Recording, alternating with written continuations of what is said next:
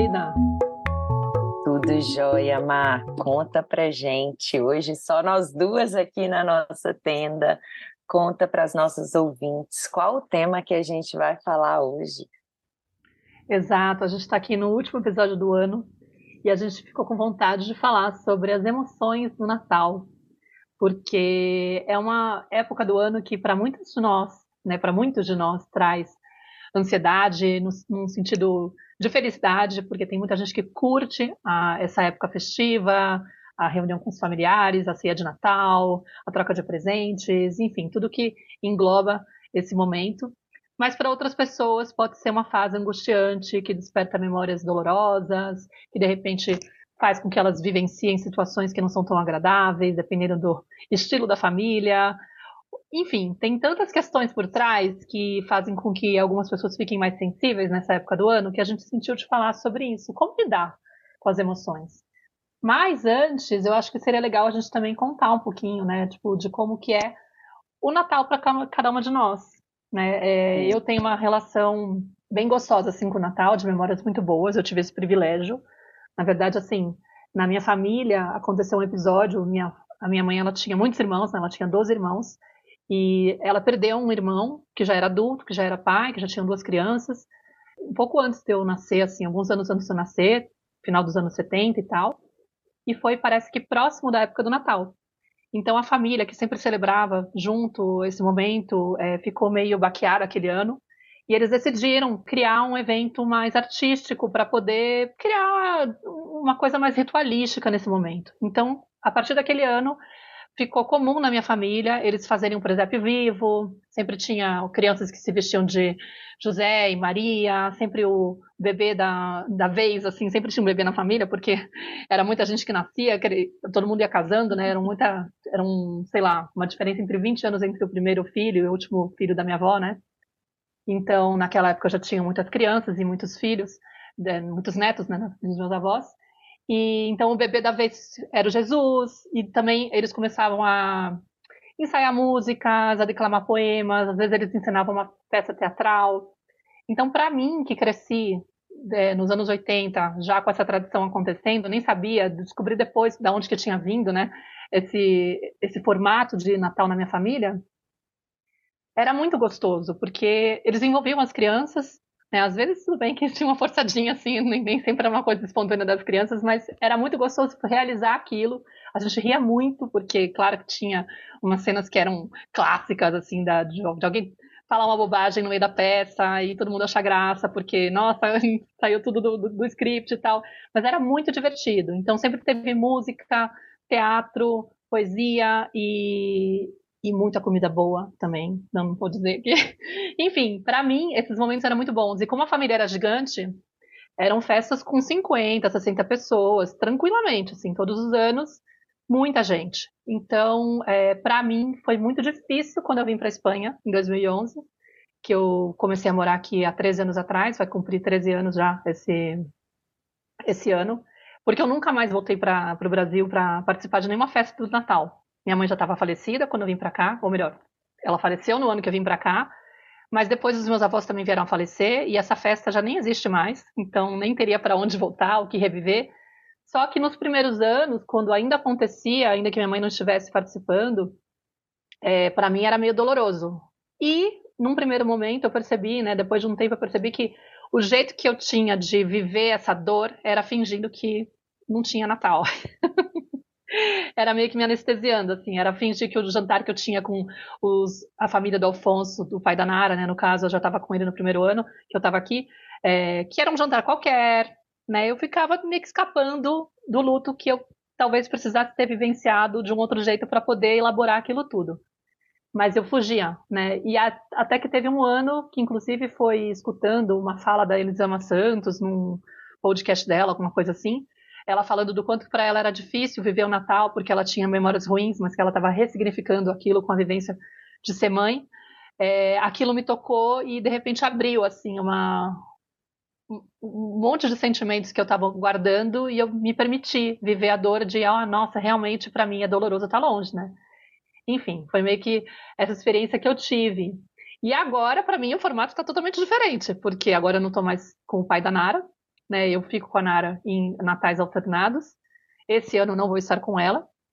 É, eu vou estar com amigas. Graças a Deus eu encontrei uma festinha, porque no, na pandemia eu cheguei a passar um Natal sozinha. Mas no ano passado, por exemplo, foi muito interessante porque eu lembro de eu ficar meio que preocupada em garantir para ela uma festa legal, bacana, com gente, não sei o que, tatatã, e foi ficando difícil porque todas as opções que eu tinha não estavam dando certo. E aí no final eu acabei encontrando uma saída que não era com gente muito próxima e foi meio é, inesperado escutar da Nara quando eu expliquei para ela, olha, a gente não vai poder fazer tal programa porque não tem mais, ou não tem mais essa opção, não tem mais essa opção, então sobrou esse, esse plano, que era ir para casa de uma amiguinha dela da escola, de que ela não era, não era muito próxima. E ela me disse, mamãe, eu prefiro passar só com você, porque eu quero passar com a família. E eu fiquei assim, uau, quer dizer que eu sou família para ela, né? Tipo, eu e ela basta. E eu tava, acho que, muito projetando a ideia de que tinha que ter uma festança, tinha que ter uma coisa parecida com o que eu vivia, aquela coisa mágica, cheia de gente e tal, que jamais seria igual aqui, né?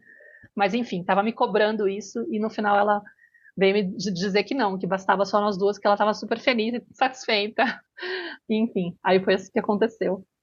E para você? Legal. Então, Mar, é, foram vindo várias memórias aqui quando eu fui te escutando. É, na minha casa, eu também sempre, como, quando criança, né, amava Natal, amava. Eu acho que o meu coisa dos presentes sempre foi uma coisa muito é, validada e muito estimulada na, na minha família, assim, sabe? Principalmente na minha família materna. Então, para mim, o Natal era aquele momento de reunir a família, mas tinha aquela surpresa ali, né, de abrir os presentes, eram muitos presentes.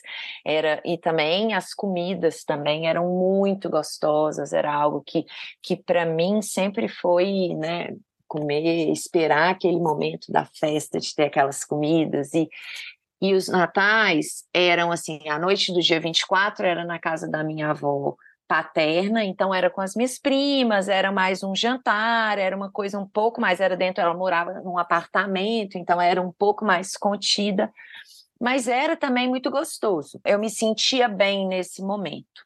Sabe, lá era uma família não muito grande, né? Minha avó tinha três filhos, a mãe do meu pai, e aí uma só que tinha duas primas que eram das mesmas idades, minha e da minha irmã, então a gente ficava lá nós quatro brincando, né, recebendo os presentes e tudo muito em volta da mesa na casa do meu pai, assim, né, era coisa da comida, minha avó fazia, ela cozinha muito bem, meu avô é descendente de libanês, então era comida árabe, eram umas comidas que eu amava.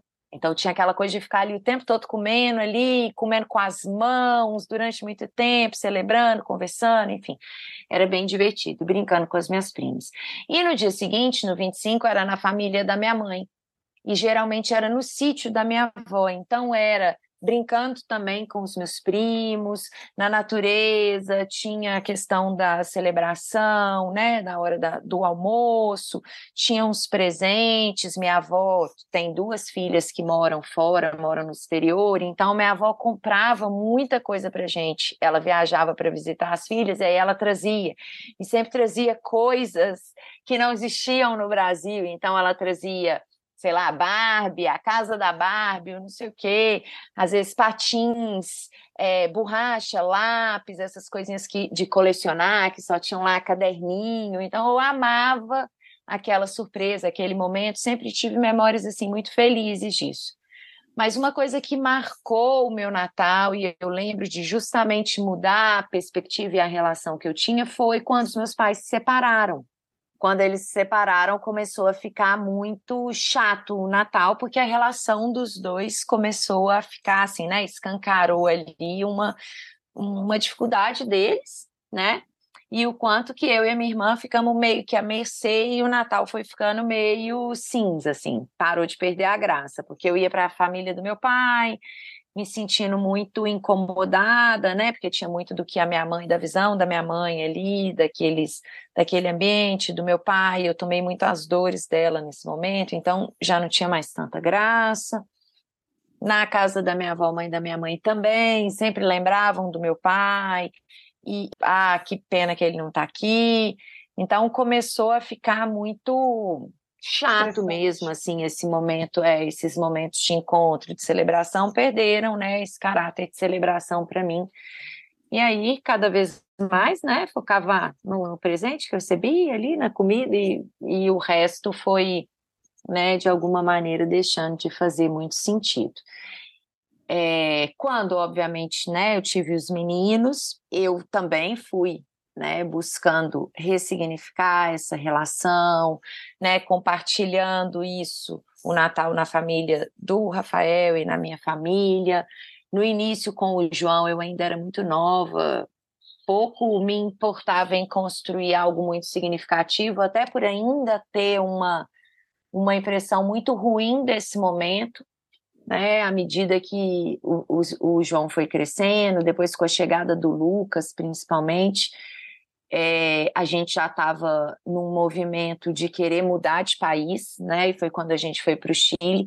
E eu sinto que a partir da chegada do Lucas, da nossa mudança de país, a gente foi ressignificando também a nossa experiência com o Natal. Não tinha mais aquela angústia aquela coisa, ah, meu Deus, vou passar com meu pai, vou passar com a minha mãe, com quem é tanta festa, né? Porque depois que eu me casei, que eu juntei com o Rafa, né, e a gente teve o João, a questão era qual festa que a gente ia, porque os pais dele também eram separados, e aí tinha assim quatro, cinco festas, e aí a gente ia, meio que ficava um pouquinho um, um pouquinho outra, era sempre o foco era só, ah, vai lá, vão lá, vão abraçar o povo, comer uma coisinha, pegar os presentes. Geralmente eu e o Rafa saíamos, depois íamos para a festa com os amigos, porque aquela festa familiar nem era tão é, nutritiva nesse sentido, né? Eu sempre ficava muito angustiada, me sentia meio manipulada ali. Ah, se eu for com a minha mãe, vai, ela vai sentir isso. Se eu não for no Natal dela, é, enfim, né? E aí minha mãe também casou com outra pessoa, aí tinha o Natal na família dela, da, do marido, enfim, era aquele tanto de festa e que foi perdendo sentido. Quando a gente foi para o Chile, eu senti que de novo o Natal começou a ser algo nosso, né? Que a gente fazia do nosso jeito. O foco não era mais tanto os presentes, nem a comida, era o estar junto, era o celebrar aquele tempo, né? Os meninos já estavam na escola Waldorf e tem alguns rituais do advento, de ir montando o presépio semanalmente, né, nas semanas que antecedem o Natal. Então, o Natal começou a ser um momento muito mais introspectivo, né, um momento de silenciar, um momento de, de no final do dia sentar ali junto, assim, nesses dias que antecedem o Natal, de acender uma velhinha, colocar mais um elemento ali no presépio, cada dia a gente coloca um elemento né? E, e, acende uma vela e canta músicas de Natal, né? Canta as músicas, principalmente as que trazem um ar mais né, de celebração, de nascimento, que celebram o amor, a chegada de um ser tão amoroso nesse planeta, né, que foi Jesus Cristo. Então, eu comecei a ressignificar e fazer uma coisa muito mais íntima e muito mais introspectiva do que ficar só nessa festa, nesse consumo que foi um pouco do que eu vivi ao longo da minha infância e juventude. E hoje é isso, né? Assim, nesse Natal, por exemplo, a gente está em Florianópolis, minha família e do Rafa em Minas, e a gente decidiu ficar esse Natal aqui em Florianópolis, né? Assim, primeiro porque a gente deixou para decidir na última hora, ficou muito caro esse custo para ir para Minas, e segundo que é, a gente decidiu mesmo, sabe? Rolou uma certa pressãozinha familiar para vocês não vêm, estamos com saudade, como assim que vocês não vão passar o Natal? Mas eu sustentei isso de um lugar extremamente seguro. E quando eu fui trazer para os meninos, né, por mais que eles gostem de ir para Minas, e eu vejo que o que eles gostam muito quando vão para lá é a quantidade de presentes, é muito mais do que e assim, eles preferem quando a família vem para cá, que aí eu sinto que eles também estão mais relaxados para receber as avós, e a gente também, né? É, talvez. E aí eu, quando eu trouxe para eles que a gente ia passar aqui, o João falou: Nossa, ainda bem. Eu queria ficar aqui mesmo, assim, sabe? Ele falou: que bom que vai ser só uhum. a gente. E aí a gente está conversando com eles, né? Continuamos fazendo ali o advento, à noite trazendo, né? A velhinha, cantando, é, montando o nosso presépio. E estamos pensando, né? Que comida que eles querem comer? Vamos nos atrever a fazer algumas coisas. Estou até resgatando uma comida que era muito típica que a minha avó fazia, mãe do meu pai, que é a nossa comida favorita no Natal, minha do Rafa, que é uma torta de camarão. Aí o Rafa vai tentar fazer pela primeira vez essa torta. Enfim, estamos entre nós e muito feliz, assim, porque até os nossos amigos estão viajando. Lá no Chile, o nosso Natal começou a ser muito comunitário, muito com os amigos, o que trouxe um ar de celebração, mas um ar gostoso, assim, sabe? Também leve para o Natal. E isso hoje acho que fez a gente ter essa maturidade para poder passar só a gente e estar tá em paz com isso. Sem, eu estou muito em paz nesse Natal, assim, nem estou ansiosa porque está chegando, não. Simplesmente ah, vai ser uma noite no qual a gente vai fazer um jantar especial, a gente vai celebrar, vamos recordar a presença desse ser de luz, de amor que teve aqui, e vamos estar tá junto, né? Celebrando a nossa vida também, a nossa família, e é isso. Né? Se o João depois quiser sair, encontrar com os amigos, não sei se isso vai acontecer. E eu vou ficar aqui com eles, a gente vai ficar aqui em casa, é isso. Nossa, claro, é muitas coisas, né? E você fez, você tocou nesse ponto aí de, às vezes a gente cria essa expectativa achando que os filhos vão ficar decepcionados e quando você vê, eles estão até tranquilos, porque talvez a gente esteja projetando, né? E, e toda essa Nossa esse formato de ressaltar muito dos presentes, talvez, ou esse barulho todo que tem, às vezes essas rixas que tem na, dentro das dinâmicas familiares, um ambiente que às vezes não é tão gostoso de viver, mas eu vou me sentindo meio obrigada, ou por protocolo, para não desagradar.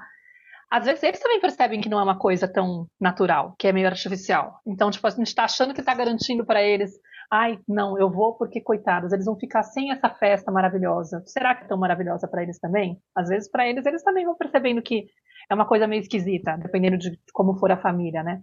E muitas vezes, morar fora. Por, por, eu contei a experiência de ser doloroso, mas para algumas pessoas vai ser justamente a forma de. Ai, dessa forma eu consigo garantir que eu não sou obrigada a ir na festa da família, porque, para ser bem sincera, eu preferia não ir. E agora eu tô amarrada aqui numa situação que não tem nem como ninguém reclamar. Porque a condição é essa, né? E tá ótimo. Só que é curioso, né? Porque a gente poderia construir essa necessidade, assim, essa distância, esse limite, se fosse necessário, estando no ambiente, na, claro. na necessidade. Se a gente tivesse uma certa maturidade, se decidisse enfrentar isso de uma forma, né? Oh, peraí, deixa eu olhar para o que eu sinto para as minhas necessidades, o que é importante para mim, o que o meu corpo está denunciando muitas vezes. Eu abri uma caixinha esses dias para perguntar para as pessoas, né? Qual é a dificuldade que você tem na época do Natal? É uma época que te gera só sentimentos bons ou te desperta alguma coisa, alguma preocupação e tal? Aí algumas pessoas colocaram e tal. E algumas falaram, ó, eu já cheguei a colocar esse limite de não ir na festa, mas não consigo me sentir bem, eu me sinto culpada. Ou pessoas falando, ah, agora sim, vai ser o primeiro Natal que eu vou viver com pessoas leves. Né? E outras falando, eu me sinto obrigada a ir, eu me sinto forçada, meus pais estão fazendo chantagem emocional, eu não consigo me sentir bem com a decisão de não ir. E aí eu fico me perguntando, né? Porque é um trabalho que a gente tem que ter quando a gente reconhece que a gente foi uma criança boazinha, por exemplo, que a gente tem dificuldade de desobedecer, e a gente está acostumado a passar por cima de si mesmo, e muitas vezes a gente se coloca em situações que não são boas para nós, para poder garantir que o outro se sinta bem, né? Então eu tô lá querendo agradar meu pai e minha mãe e garantir que eles não se sintam incomodados, ofendidos ou qualquer outra coisa com a minha decisão de não estar no Natal, mas eu tô passando mal durante esse Natal. E o quanto, né, Maíra, a gente também projeta as nossas próprias dores nos nossos filhos, né? É falando, ah, não, eles gostam, eles gostam da festa, tem uhum. muita, muita criança, tem muito presente, tem o vô e a avó, tem não sei o quê. E às vezes, se a gente faz né, uma observação sensível do que nos acontece nessas festas, nessa época. Né? Se a gente olha para a nossa história, dá uma revisitada, percebe, né? igual eu fui te escutando e falando aqui, né? percebendo o quanto que era doloroso para mim ter que escolher e lidar com a imaturidade dos meus pais de se ofenderem por eu escolher estar com um ou com outro, ou preferir estar na festa da família com o Rafael num dia e no outro com eles, o quanto que às vezes é, as pessoas projetam ali, nós pais projetamos as nossas próprias dores nos nossos filhos, sem perceber as nossas Sim. expectativas. E na hora que eu perguntei para o João, né, pensando que eles iam gostar mais de estar em Minas, ele falou: Nossa, ainda bem, aquilo me surpreendeu. E eu falei assim: Nossa, quantas hum. vezes eu devo ter atropelado ele e não percebi, né? E olhando retrospectivamente, eu vi o quanto que eu estava durante grande parte da infância dele voltada para mim, para minha dor, para as minhas angústias, e fui incapaz de ver mesmo, de fato, o que ele necessitava, o que ele queria.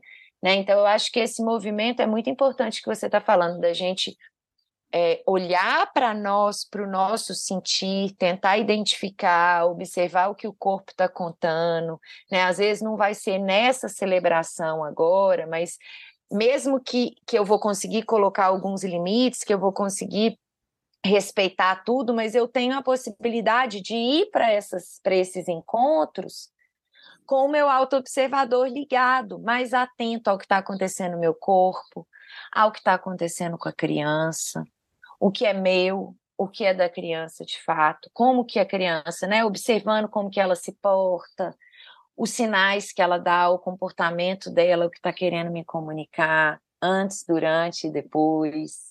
Né, da gente manter essa postura muito mais observadora, porque a nossa tendência é nos atropelar e atropelar eles.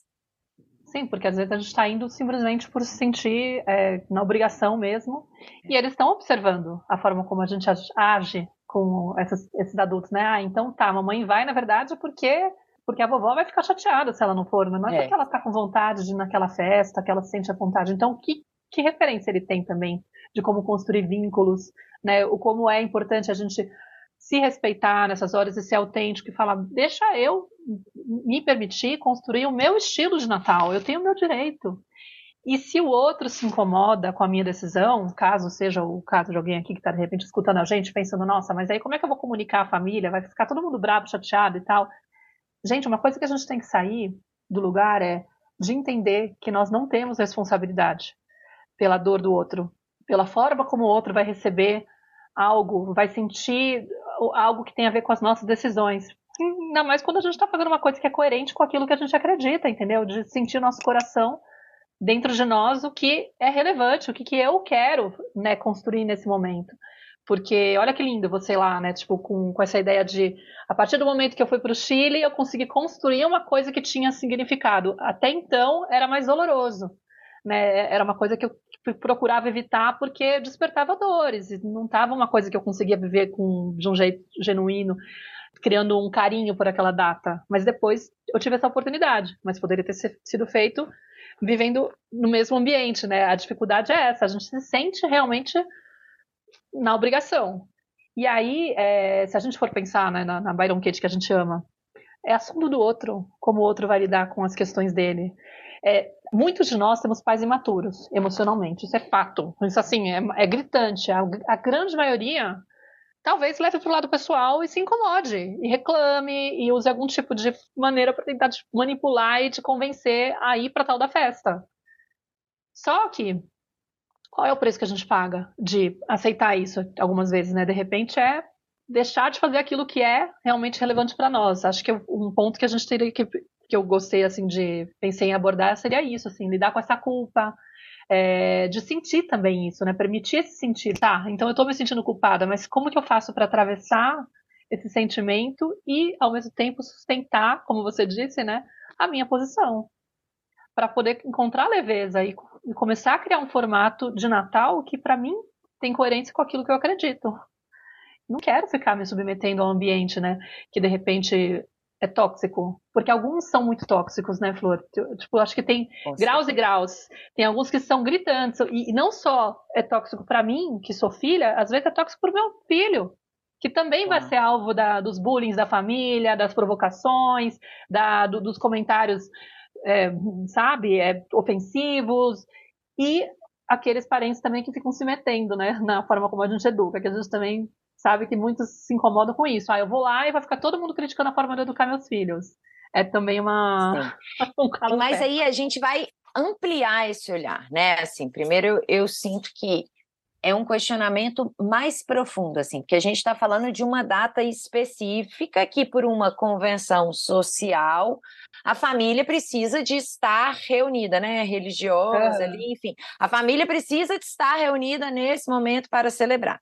Mas a partir do momento que a gente começa a, a olhar para a nossa história, a questionar, né? A partir do momento que a gente tem filho, a gente começa a questionar a educação que a gente recebeu, a gente começa a questionar, né, a nossa história. Por que, que eu estou reproduzindo esses comportamentos aqui com o meu filho, sendo que eu sei que me fizeram mal, eu não queria repetir, mas de uma forma inconsciente eu acabo reproduzindo. A partir do momento que a gente começa a entrar nesse processo de autoeducação, de autoconhecimento, né, e começa a questionar isso, eu vou questionar, inclusive, essas datas, essas formalidades. Espera aí, mas por quê? Quem que falou que tem que ser assim? Né? Uhum. E, obviamente, às vezes vai ser um desafio eu colocar um limite no Natal especificamente, que é uma coisa tradicional, que toda a família se reúne, não sei o quê, e é Sim. extremamente violento para algumas pessoas, como você falou. Mas eu vou começar devagarzinho a me aproximar da minha verdade, a me aproximar do meu sentir, a questionar né, a, a, história que me contaram sobre mim, sobre o mundo, sobre as festas, sobre a forma de relacionar, sobre o que me contaram, e eu vou começar a me aproximar da minha verdade. Tá, me contaram essa história. Eu não sou mais uma criança que precisa baixar a cabeça e dizer amém para essa história, para essa forma de perceber a realidade. Deixa eu ver qual a perspectiva da criança, da minha criança, sobre essa história. Ah, como é que eu me sentia? É... E, obviamente, esse processo precisa de ser feito num processo terapêutico, né? num processo acompanhado, uhum. não é uma coisa simples. Mas a, eu sinto que o meu processo de mudar minha relação com o Natal e conseguir me posicionar, óbvio que tem muitas coisas boas na minha história com o Natal, na minha história com a minha família, né? Não é que é tudo, é uma coisa ou outra.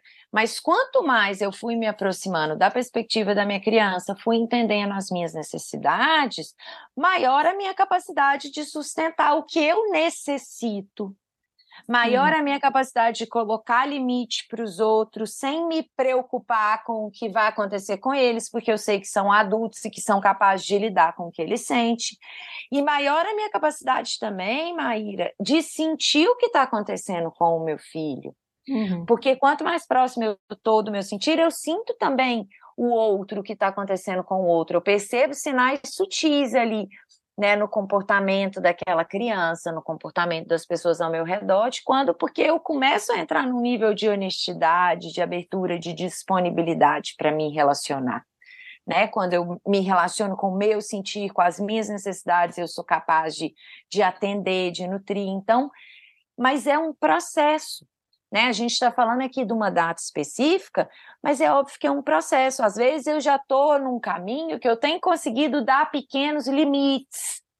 Não ia uhum. almoçar todo domingo lá na casa da família, né? Às vezes, se aquele é um ambiente que é um ambiente, entre aspas, predador, desrespeitoso, violento. Uhum. Eu já começo a decodificar algumas violências que antes eu não via, hoje eu já começo a ver. E aí é sempre uma oportunidade de atuar no momento presente com a consciência que você tem. Se você percebe que o Natal, né, e, e, a dinâmica aí da que acontece no Natal da sua família ainda tem muita violência que antes você não registrava, mas que hoje você registra, você ainda não conseguiu dar o passo de não ir. Você vai. Mas como você pode atuar ali e proteger a si mesma e a sua criança, a sustentar os seus limites, a acompanhar essa criança, protegê-la de violências, de comentários, né, de coisas, atitudes violentas desses adultos aí ao redor, né? Como que você pode se preparar para ir para esse para você ir com a sua versão adulta, né? Porque muitas vezes o que acontece é quando a gente chega nesses ambientes, se a gente não tem esse trabalho bem elaborado, é, é muito fácil se deixar levar pela energia da criança interior. Total. Né? A gente se sente pequenininha, totalmente refém de novo das dinâmicas, morrendo de medo do papai ficar bravo, chateado, decepcionado, a mãe ficar triste com alguma coisa e correndo o risco de virar as costas para os nossos filhos em muitas situações, porque quer preservar o olhar de aprovação dos pais E aí, quando vê, de repente vem um comentário, tipo, sério mesmo que você vai pegar ele no colo de novo? Sério que você vai deixar ele agir dessa forma? Alguma coisa do tipo, e pronto, vem aquele gatilho. Ai, meu Deus, não tô fazendo as coisas bem, não adianta, tudo que eu faço é errado, é, nunca agrado esses pais. Claro que não tem, talvez, uma voz clara na cabeça com essas frases, às vezes até tem. mas, ou tudo que eu faço errado, alguma coisa do tipo, né? Tem muito de um discurso que a gente não consegue reconhecer, mas a gente se deixa muitas vezes guiar pela energia da nossa criança interior que se sente aí cobrada, vigiada, criticada, julgada e pronto, quando vê tá desviando já daquilo que é coerente com a, gente, com a forma como a gente está querendo fazer. Se sente livre à vontade para fazer, né? Porque tá com a versão da criança interior no comando. E aí eu acho que é até uma oportunidade que a gente tem nessas horas de treino, já que tem que ir, né? Vamos supor. Porque também um caminho pode ser você tentar reduzir. Falei, eu vou, mas eu vou só na, por duas horas para fazer tal coisa, meio que assim, vou aprendendo a colocar um espaço de limite. Já explico que, ó, vou, mas no entanto vai ser assim. Tipo, a minha presença vai ser curta. Do tipo, esse ano no banco não ir, né? Mas pelo menos eu vou já deixar claro que vou por, por menos tempo, alguma coisa do tipo. Dá para criar estratégias. Né? É, mas a partir do momento que eu estou lá e de repente eu vivencio uma cena que me desperta a energia da criança, se eu já tenho um trabalho feito, eu posso ficar com esse lugar de ficar mais é, observadora, né? Tentar ativar esse lado observador que você mencionou e, e reconhecer, opa, estou correndo risco aqui de, sei lá, avançar na criança de um jeito mais autoritário e mais rígido, só para poder ganhar a aprovação do, de quem está olhando em, em volta para não me sentir julgada, entendeu? E aí eu falo, será que é por aí que eu quero ir? Esse é o caminho? Por que que eu faço isso? Entendeu? O que está me movimentando? E, e esse desconforto que a gente vai sentir de perceber que tem um conflito interno. Ah, eu quero agir de um jeito mais amoroso com meu filho, mas não quero perder o olhar dos pais ou da, dos familiares, não quero me sentir criticada. Nossa, esse desconforto é justamente trabalhando a nossa resiliência, né, Flor? É trabalhando a nossa forma de aprender a se autorregular, a, a, a, a entrar em contato com esse sentir e falar, deixa eu sentir, tá tudo bem sentir esse incômodo. Não reaja de forma reativa com teu filho nesse momento, né, automática com seu filho, é, porque você corre o risco de se deixar levar pela criança interior que quer obedecer para não tomar bronca, para não ser mal vista, para não perder o olhar, para não perder o amor, né? Mas se eu sustento, vou lá, sinto que é realmente está difícil, se for o caso até corre para o banheiro. Deixa eu fazer uma respiração aqui para poder né, não, não entrar, às vezes, até em discussão, porque entra muita, muitas situações de que a pessoa vem criticar o jeito que você está fazendo as coisas, ou o jeito que você pensa, a, a, forma de educar os filhos, que é um clássico nessas situações, e aí você quer convencer a pessoa de que ela está errada. Né? E, e, entra uma situação dessa, é como se ela criticando o jeito que você educa, ela está criticando você como um ser, está tá te invalidando como um ser existente na Terra, assim. Você não devia estar tá aqui por pensar dessa forma. Quase fosse isso, né? É uma dor da criança interior dessa, dessa mãe, desse pai, né? Tipo, deixa, deixa eu tentar convencer você, não, você tem que entender. E no fundo é, será que eu preciso realmente convencer alguém da forma como eu educo? Ou eu posso estar eu mesma convencida da forma como eu educo isso ser suficiente para eu ter Sim. confiança de que eu tenho o direito de agir como eu quiser. E você pode até falar, olha, eu entendo a tua boa intenção, mas é dessa forma que eu lido com tal questão. Obrigada, é, tipo, tá tudo certo. Eu vou lidar dessa forma. Isso é aprender a colocar limite, que a gente não aprendeu, né? A gente não foi é, não foi permitido que a gente tivesse essa possibilidade de colocar limite quando a gente tentava colocar, mas isso é aprender agora que a gente se tornou uma adulta que foi boazinha na infância e não, não pôde fazer isso. Sim, e tem uma coisa que eu acho que assim, né, dentro desse processo de autoobservação, de se preparar para esse momento, né, do encontro que a Maíra trouxe, então assim, como você está se preparando, como você pode se regular, que tipo de exercício você pode fazer antes de ir para esse encontro, tudo isso são questões a serem pensadas e não só pensadas, mas praticadas. Mas tem, né, e aí a gente tem vários episódios que a gente fala sobre regulação emocional, né, episódios sobre emoções, enfim. Mas acho que tem muitas coisas que podem ser feitas. Pode ser feita uma escrita antes, né, para esvaziar aquele excesso de julgamento, para estar tá mais conectada com o corpo. Pode ser feita alguma meditação ativa, alguma visualização também para te deixar mais tranquila, respirações, várias coisas que você pode fazer.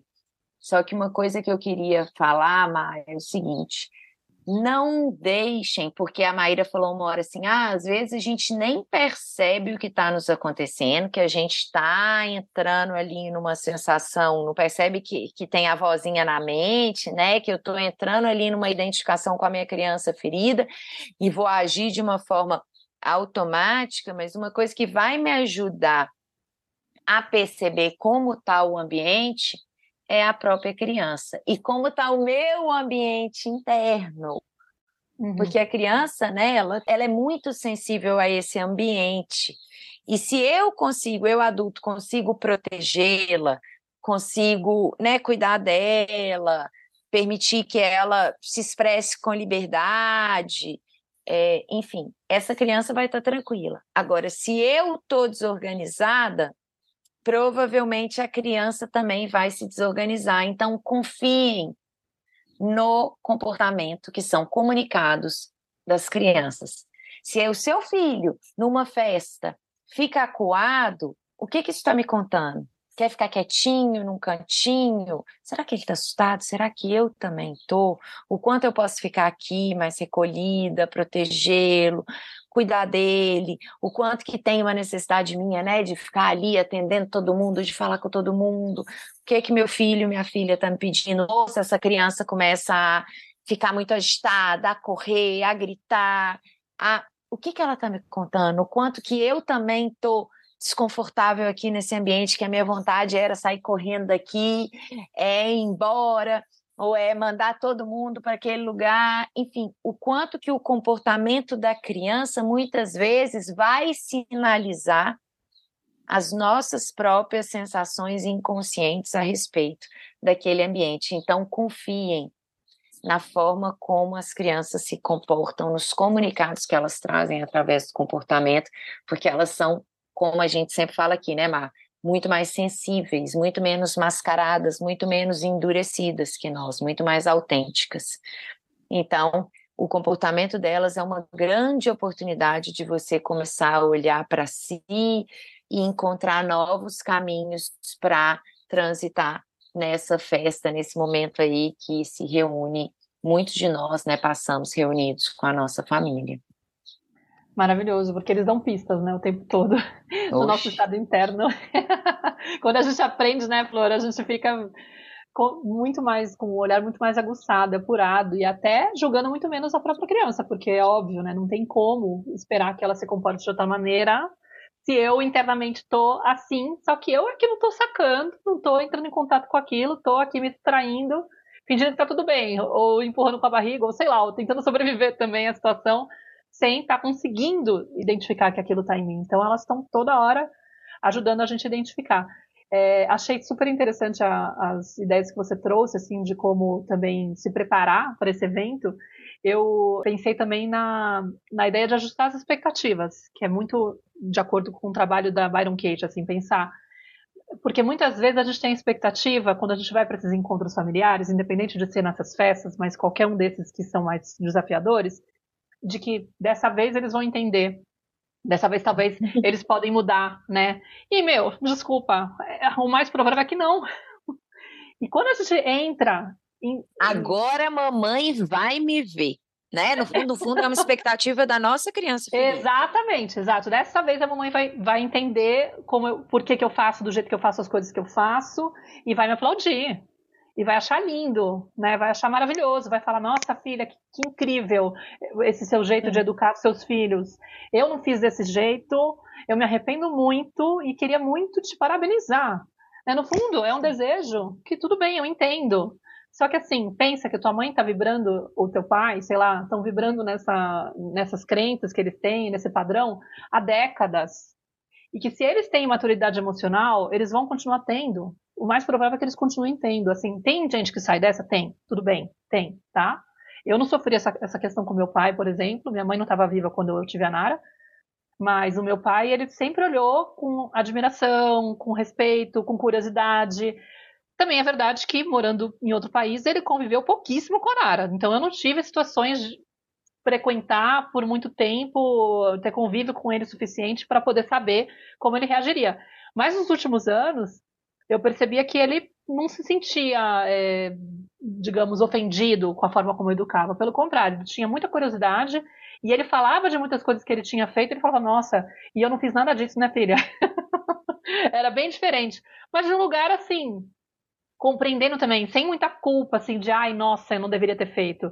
Entendendo que era quem ele podia ter sido. E olha só, hoje vocês pensam diferente. Que, que bom que essa geração de hoje está conseguindo mudar a forma de educar os filhos. E aí ele ficava eh, meio injuriado quando ele via as violências acontecendo com as outras crianças. Ele vinha me contar, nossa, eu vi tal cena, não sei o quê, enfim. Mas é uma exceção, eu digo, eu acredito, assim, sabe? Acho que a grande maioria dos pais, infelizmente, a realidade é essa, gente vão continuar nesse lugar imaturo. Então, se a gente se prepara para um evento desse, já entendendo, eu vou chegar lá, e o mais provável é que eu ouça tais e tais comentários. Que eles fiquem indignados com tal e tal atitude minha. Que eles se incomodem quando meu filho aparecer com um brinco, sei lá, entendeu? Cabelo comprido, vão falar alguma coisa. Eu já sei que vai acontecer. Tipo, eu não espero que não aconteça, porque se eu espero que não aconteça, eu sofro muito mais é o tal do eu fico, eu fico contra aquilo que a realidade está trazendo, entendeu? Então é mais fácil aceitar. Tá, beleza. Agora, não quer dizer que eu vou aceitar que eles façam isso. Tipo, eu entendo que é previsível, mas muitas vezes vai ser necessário colocar um limite. O ponto é que eu não vou sofrer porque está acontecendo, eu vou saber já. Vou. Então eu tenho me preparar, de repente eu vou ensaiar com o marido uma conversa. Ó, vamos, você vai comigo lá para poder defender nosso filho, tá? para a gente fazer um corpo lá de, não sei, entendeu? Ou o que, que será que eu posso falar para minha mãe quando ela falar isso, para ela entender que eu não, não vou aceitar esse tipo de comentário. Porque você vai munida de uma postura madura, porque, inclusive, se você não fizer isso, você corre o risco de cair na reatividade diante dos seus filhos, de repente começar um conflito entre os parentes, que também não é uma coisa ideal para as crianças ficarem presenciando, sabe? Então, melhor fazer as pazes com isso. Foi isso que eu pensei na hora que você falou, que eu achei que era relevante, mas eu não sei, eu acho que a gente falou bastante coisa aqui hoje que tem a ver com esse tema, né, que eu acho que pode ser interessante para quem está escutando a gente, para quem vive essa, esse conflito interno de de repente não estar tão feliz com essa data, de ter alguns desafios aí para enfrentar. E acho que a gente poderia até encaminhar já para o final, né, Flor? Sim, com certeza. E acho que é isso. Acho que para finalizar, né, convidar todo mundo a refletir mesmo qual que é o verdadeiro propósito dessa data. Né, eu tenho trazido isso no meu coração, na minha vivência, de uma forma coerente.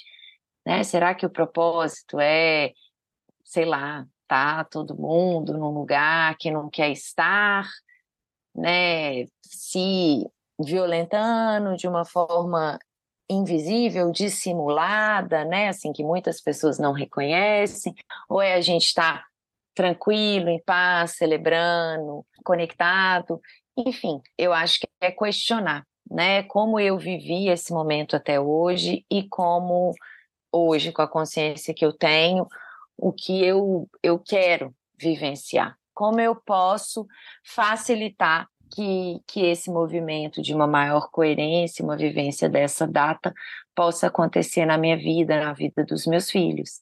Né? Então, eu acho que esse é o convite né, de, de coração que eu desejo é que vocês tenham né, um encontro aí, um fim de ano, um Natal de muito amor, né, de muita conexão com as crianças, de muita conexão com o seu ser essencial, com quem você é. E isso não significa que você vai ficar se sentindo bem e feliz o tempo inteiro. Não, uma conexão com o seu ser essencial, com quem você é, diz da capacidade de aceitar qualquer emoção que surja. Pode ser que essa época vá te despertar algumas memórias e que você vai ficar mais sensível, vai ficar mais triste. Pode ser que a realidade que você vive hoje ainda não está tão coerente com o que você deseja e você vai ficar triste, ou você vai sentir medo, ou você vai se sentir sozinha e tá tudo bem. O começo para transformar e aceitar essa realidade, ele passa por eu aceitar as emoções que vêm também. Momento a uhum. momento, uhum. né? Então, de coração, desejo que cada vez mais a gente possa atuar de um lugar amoroso e coerente, né? Amando a realidade, amando o que surge momento a momento, tanto internamente quanto com as pessoas ao nosso redor. É isso que eu desejo para mim, para você, Mar, e para ah. todas as nossas ouvintes. Eu também, Flora, eu vou muito alinhada com isso. Eu desejo que todas aqui que estejam nos escutando, todas as pessoas, consigam se autorizar a viver um Natal que seja verdadeiro, da forma autêntica, como elas gostariam, ou que comecem pelo menos a construir isso, entendendo que talvez seja um passo difícil de ser dado por conta de todos os padrões que você trouxe, sei lá, da sua infância, né? Às vezes é difícil realmente colocar essa, esse limite e construir algo se sentindo à vontade, porque pode gerar essa culpa ou, ou todas essas impressões de que isso é inadequado. Enfim, mas que isso seja algo que de repente você possa se permitir construir, né, cogitar de, de, e construir aos pouquinhos para poder ter um final de ano agradável. E também com esse ponto de, mesmo que não seja, mesmo que seja um momento que você esteja vivenciando um luto, uma dor, acessando dores da, da sua criança interior, que sim, que você se permita se sentir para ser coerente com essa sua verdade também, porque isso também é quem você é, e, e acho que isso é importante, assim, acho que se a gente não fica se atropelando, se a gente se atropela para poder fingir que está tudo bem, a gente não está se respeitando também, né? E a gente sabe, inclusive, o efeito que isso tem no corpo, na nossa vida. No fundo, o grande desafio aqui nosso é conseguir se respeitar em todos os aspectos, com todos os altos e baixos da vida que a vida nos traz.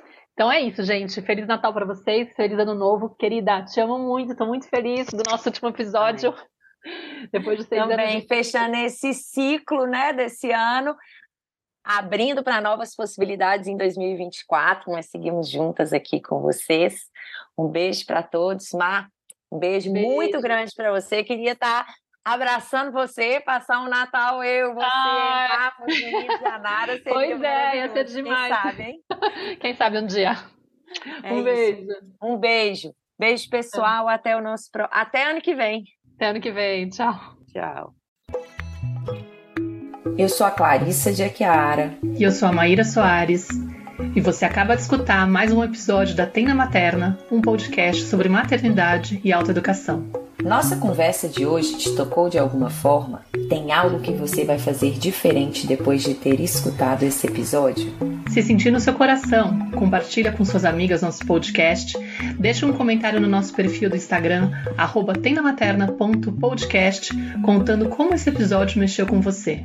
Segue a gente no Spotify para não perder nenhum encontro de inspiração, crescimento, trocas profundas e muito apoio. Nos vemos em nosso próximo episódio. Até lá!